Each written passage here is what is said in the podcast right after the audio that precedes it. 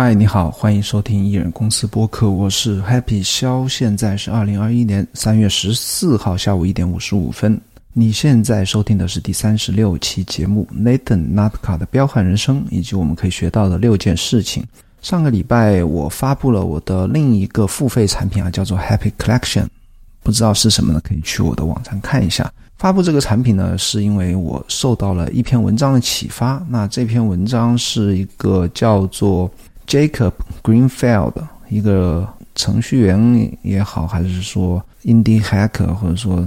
自由开发者吧，他写的一篇文章。他文章名字是我从 Nathan Latka 身上学到的六件事情。那 Nathan Latka 是谁呢？待会我来讲啊，就是因为我看过这篇文章之后呢，受到了很大的启发，然后觉得这篇文章对我影响也特别大。然后看完文章之后，我就有一些动力吧，然后就找我有我有什么可以去来那利用的或销售的，然后就想到了一个更好的一个不能说更好吧，就是一个新的销售的点子。然后很快的时间就推出了我的第二个产品，叫做 Happy Collection。那谁是 Jacob Greenfield 呢？这个作者啊，这个作者他自我介绍是：我是一个 Bootstrap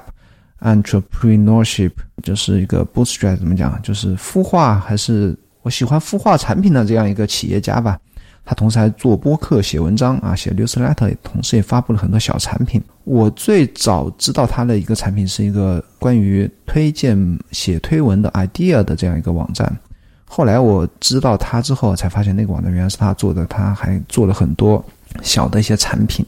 他的目标呢是，他是自己说啊，他学习产品创意、市场开发，以及目标是每个月发布一个产品。挺积极写作，也挺积极啊，创作产品的一个人吧。这个人作者本身，我现在也特别喜欢。虽然他现在没有什么知名度，但是身上的精神，我觉得。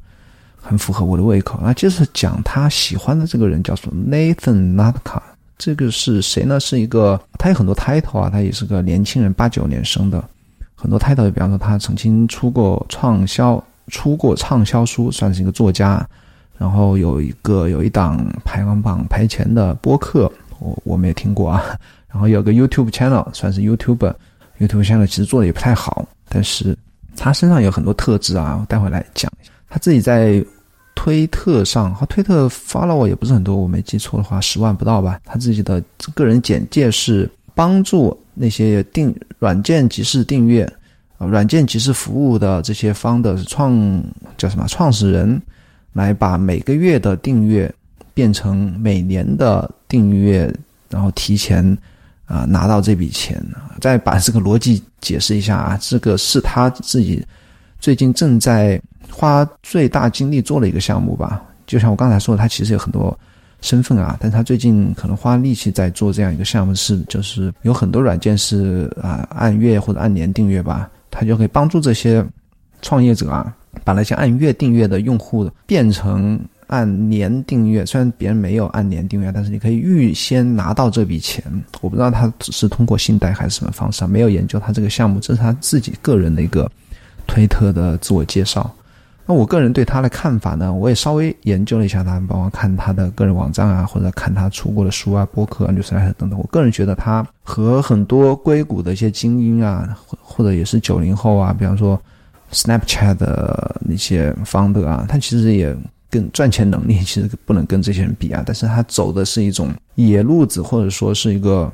更更彪悍的一条道路吧。他人生包括至今为止一些。做过的事情都充满能量，也充满想象力啊！我觉得这这算是一种野生的力量，我觉得至少是值得我来学习啊。Jacob 在这篇文章里面讲到他学的六件事情是是哪些哪哪六件事情呢？首先，Jacob 给 Nathan 的评价非常非常的高，他说他是 Tim Ferriss 和那个 Robert Kiyosaki，就是那个《穷爸爸富爸爸》的作者，以及 Ryan Holiday 的结合体，这是一个非常高的一个评价。然后六件事情其实都跟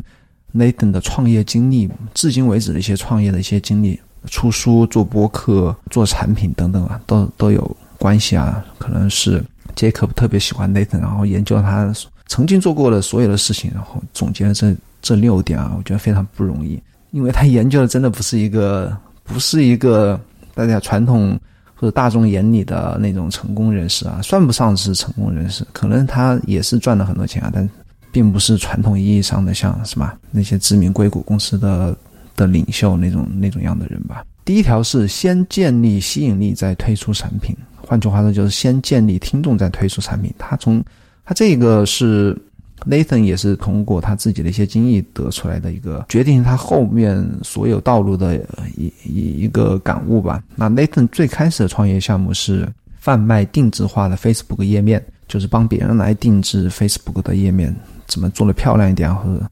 具体我不太清楚啊。反正有有这样一个创业项目吧，然后。他就感觉非常难吸引眼球，非常难吸引顾客，然后需要自己去把自己的产品推销给企业啊、博客啊或者记者啊等名人吧。然后他非常又非常讨厌做主动去推销这件事情。那直到有一天，他看了那个媒体巨亨啊，叫什么 Bloomberg 的自传啊，反正就啊突然有了感悟啊，就说建立自己的媒体帝国，建立自己的听众，建立自己的管道渠道是比。贩卖产品啊，卖产品更重要、更优先级更高的一件事情。于是乎呢，他后面就开始制作播客啊。那他 Nathan 是这样曾经这样说过啊，就说真正的力量是你不必创建一个软件公司，而应该先建造一个媒体公司，掌掌管你想从事的领域的分销渠道，就是掌握了什么话筒，才掌握了什么。呃，叫什么？主动权建立媒体公司，反而是比干那些实事要更重要、更先行一点、先行一步的事情。那听起来就让我想到了集合网啊。虽然自己不做游戏，但是做这个行业里面的啊有有影响力的媒体公司。第二件事情是，任何事情都可以 hack，所有事情都是 hackable，任何事情的任何规律啊那些。规则啊，都可以用来打破，都是可以打破的。他说，他做这件事情，他不管做什么事情吧，他都从学习做这件事情最成功的人开始，以及了解做这件事情所有的潜规则。了解这些成功的案例以及潜规则之后呢，然后才能制定针对性的策略，以及如何来打破常规，达到目标。比方说，他做播客啊，也是用雷腾做播客的经历来。来嗯描述他是如何真正的是认为所有事情都可以 hack 的。那那腾开始做播客之前，他发现那个吸引高品质的嘉宾、吸引赞助商以及媒体报道呢，关键的要素是看下载量。就这些人，他会首先会问你你的总播客的总下载量是多少，而不是问你单集的下载量。那他知道这一个事情规律之后呢，他就他是这么做的，他就。跟别人不一样，而且大部分播客一般是十五啊七天或者一个礼拜或者两个礼拜来更新一期，它是一次性录了很多十五分钟一集的播客，然后每天放出一集。它的理论就是，如果你能够从数量上取胜啊，如果你能够有一千集播客呢，你只需要每集达到一千次下载，便能达成一百万次的总下载，就是。如果你的播客的听众不那么多呢，你可以通过不断的录制播客，能够把那个总的播客数来提升，快速提升提升上来啊！这也让我想到了那个，突然想到了方包方舟子之前曾经在一个视频里讲，他在二零一二年的时候就发现了一个微博的一个规律。他说他自己写微博呢是一次性写的好，针针对一个时事，他是会写很多条。啊，微博一系列的微博，他是写好，但是他不会一次性发出来，因为他发现微博的一个呃算法机制呢，就是每一条微博将在它被发布后的十五呃半个小时之内会达到最大的观看量。那如果是一次性连续发布呢，会影响这个总的观看量，所以他会啊每半个小时来发一次。不会低于半个小时这个频次来发他的微博量，为了达到他的微博阅读量的最大化，这是 我觉得这些人呢，这些聪明人都会发现一些没有被明明文说出来的，或者是别人没发没有发现的一些规律啊，然后来利用这些规则达到自己的利益最大化。接下来，Nathan 呢，他发现新的播客，人们去寻找新的播客，要么去看排行榜，要么搜关键词。于是，针对这两个特点呢，他又使用了不同的方法。那针对那个关键词呢，他就去通过那个 Google Trends，然后看大家都来搜索什么关键词比较多。他就他就发现人们喜欢搜索那个 Top 这个词，然后 Entrepreneur 这个词，然后 podcast，他就于是乎他把这三个词组合在一起，用这三个词来命名他自己的播客。关于看排行榜呢，他的播客发布前一次性录了十五集，然后他告诉他十五这十五集的所有这十五个嘉宾呢，他就说啊，首发日他准备一次性放出十集。那如果你愿意在首发日。配合我把这个消息通过你的 email list 呢告诉你所有的订阅者的话，我就在首发日放出十集，里面有一集是采访你的那一期。那于是乎，在他首发的那一天呢，那这个消息就通过十个 CEO 把这个 消息放了。总共是被发往了三百万封邮箱地址啊！于是他第一天就很快的把自己的播客挤进了播客的排行榜，是不是？我我我自自己感觉啊，是不能讲说不择手段吧，还是很聪明，也是很敢做的一个一个人。他这个方法呢，那个啊，作者 Jacob 他说啊，他是利用了那个 Elephant Bumping 的策略，Elephant Bumping 就是说利用。呃，就是人们的一个心理吧，就是人们有往往是会看到大象都往同一个方向走的时候呢，一般的人他也会跟着做同样的事情，啊，因为这样让他们也觉得自己是一个大象。其实这个也是一个非常知名的营销策略，啊，有点像叫做 embark 的营销策略。我曾经在推特上讲过，就是有些品牌它发布新产品的时候，它会提前把这些产品给。提前一段时间吧，给一些知名的 YouTuber 或者说 Blog 去去做测试，然后写好文章或者视频，在首发日的当天呢，就一次性所有人同时发关于这个产品的评测或者视频吧，啊，轮番轰炸，导致一个非常互联网上最火爆的当天最火爆的一个消息，然后吸引人们最大的注意力。任何事情都可以 hack，他也把这个 l a t e l y 把这个。类似的事情啊，也针对他自己的，后来也出了杂志，也出了书啊，也做了，都做了同样的事情。那第二条是，第三条是利用你所有的资源啊，Nathan 就是无所不用其极吧，在很多事情上把自己有的资源都可以拿来跟别人来用来做交换。比方说，他利用他采访过的那些 CEO 来开始自己的新的事业。利用自己的 email list 订阅者吧，六十 let 订阅者来出书和出杂志，啊，甚至啊创作一些啊表格啊 spreadsheet 来收集他采访过的 CEO 们提供给他的数据，然后出卖这些表格。然后他采访作家时，他前一天会截屏书的销量和排行啊，在他的采访作家的那一期播客播出之后呢，再来对比，再来截屏。就当然如果。有时候这个销量会提升，有的时候会下降啊。如果销量提升，他可以把这个啊数据呢来证明他的播客有助于帮作家来销售他的书。同样的，他还截屏他的播客在发布日的排名啊。发布日的排名就像我刚才讲的那个，这个消息被发往三百万封信邮箱，他肯定那个排名当天的排名肯定高啊。他于是把这个 也可以截屏下来，就是在以后也可以用来利用啊。比方说，他想邀请。想卖广告啊，或邀请他其他想采访的人呢，把这个截屏贴出去。你看我的排名是多么高。他还用意，他也愿意啊，用来交换宣传他的播客、书、杂志邮件列表。什么意思？就是，比如你也有播客，我可以在我的播客里宣传你的播客，咱们做来交换，或者书啊、杂志啊等等都可以用来，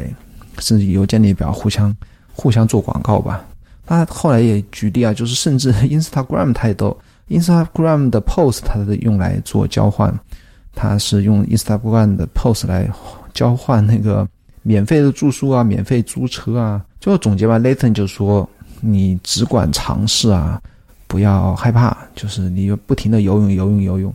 你可以尝试九十九件事情都不成功，但只要一个行得通，那对你来讲就够了。我觉得这个道理还是非常对啊。你不失败的话，你就没有成功的机会。你失败九十九次。”记九十九件事情呢，人们都不会记住。只要你成功一件事情，人们才会知，才会，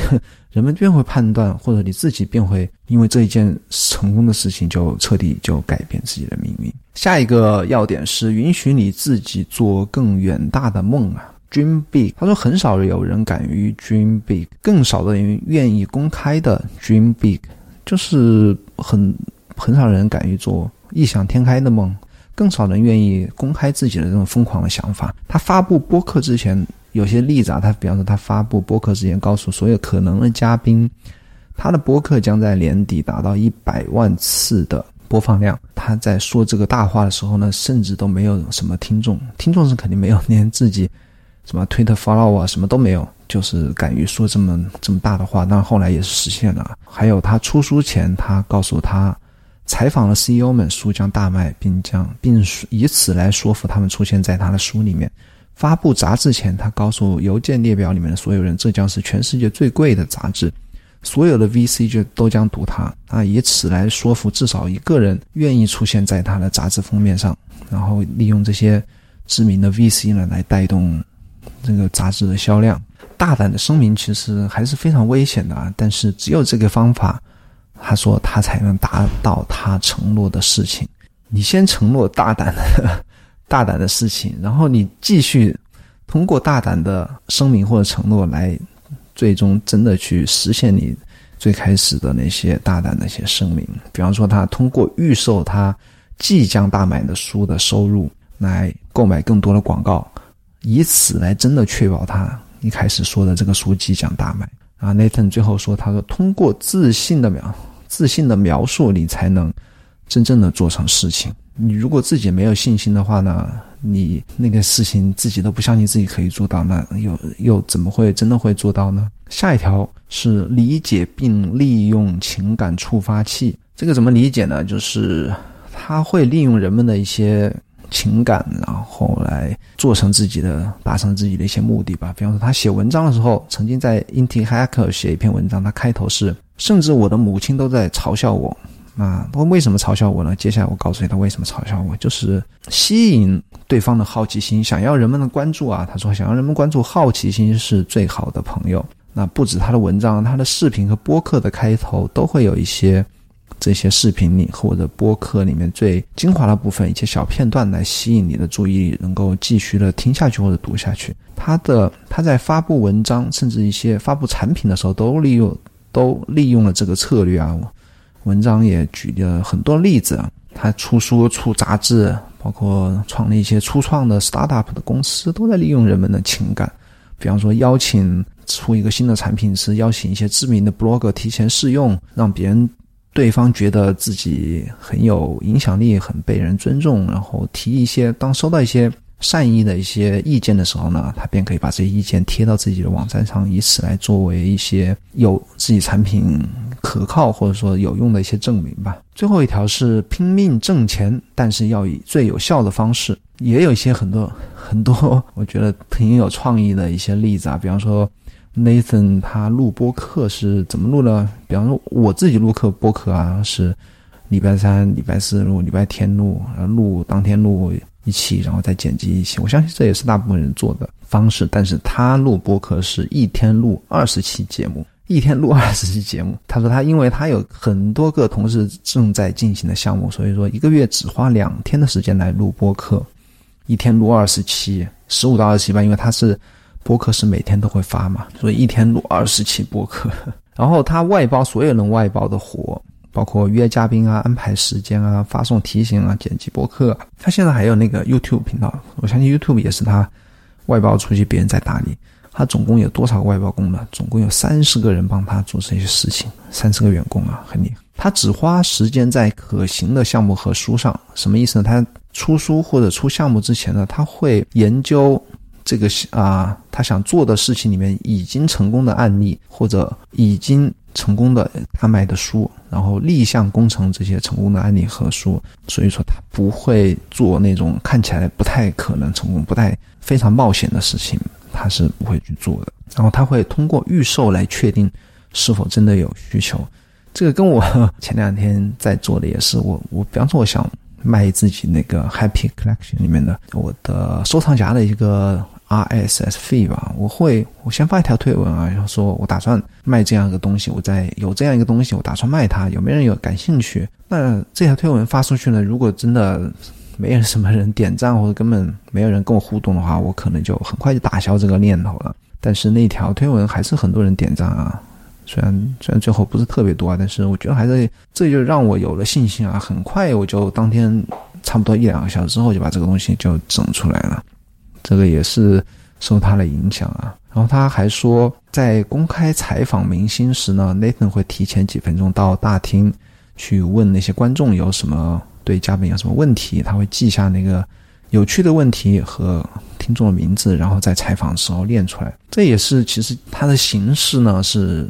一般都是打破常规的，就跟他刚才讲的，任何事情都可以 hack hackable。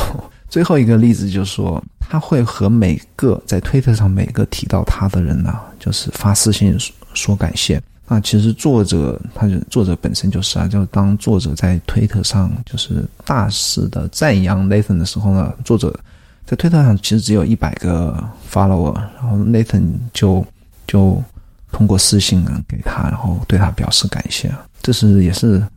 作者喜欢他的一个地方，我相信像 Nathan 这样的年轻人、企业家，包括我之前还喜欢看到了很多有趣的年轻人，比方说我喜欢的一个做游戏界 VC 的投资 YouTuber 的那个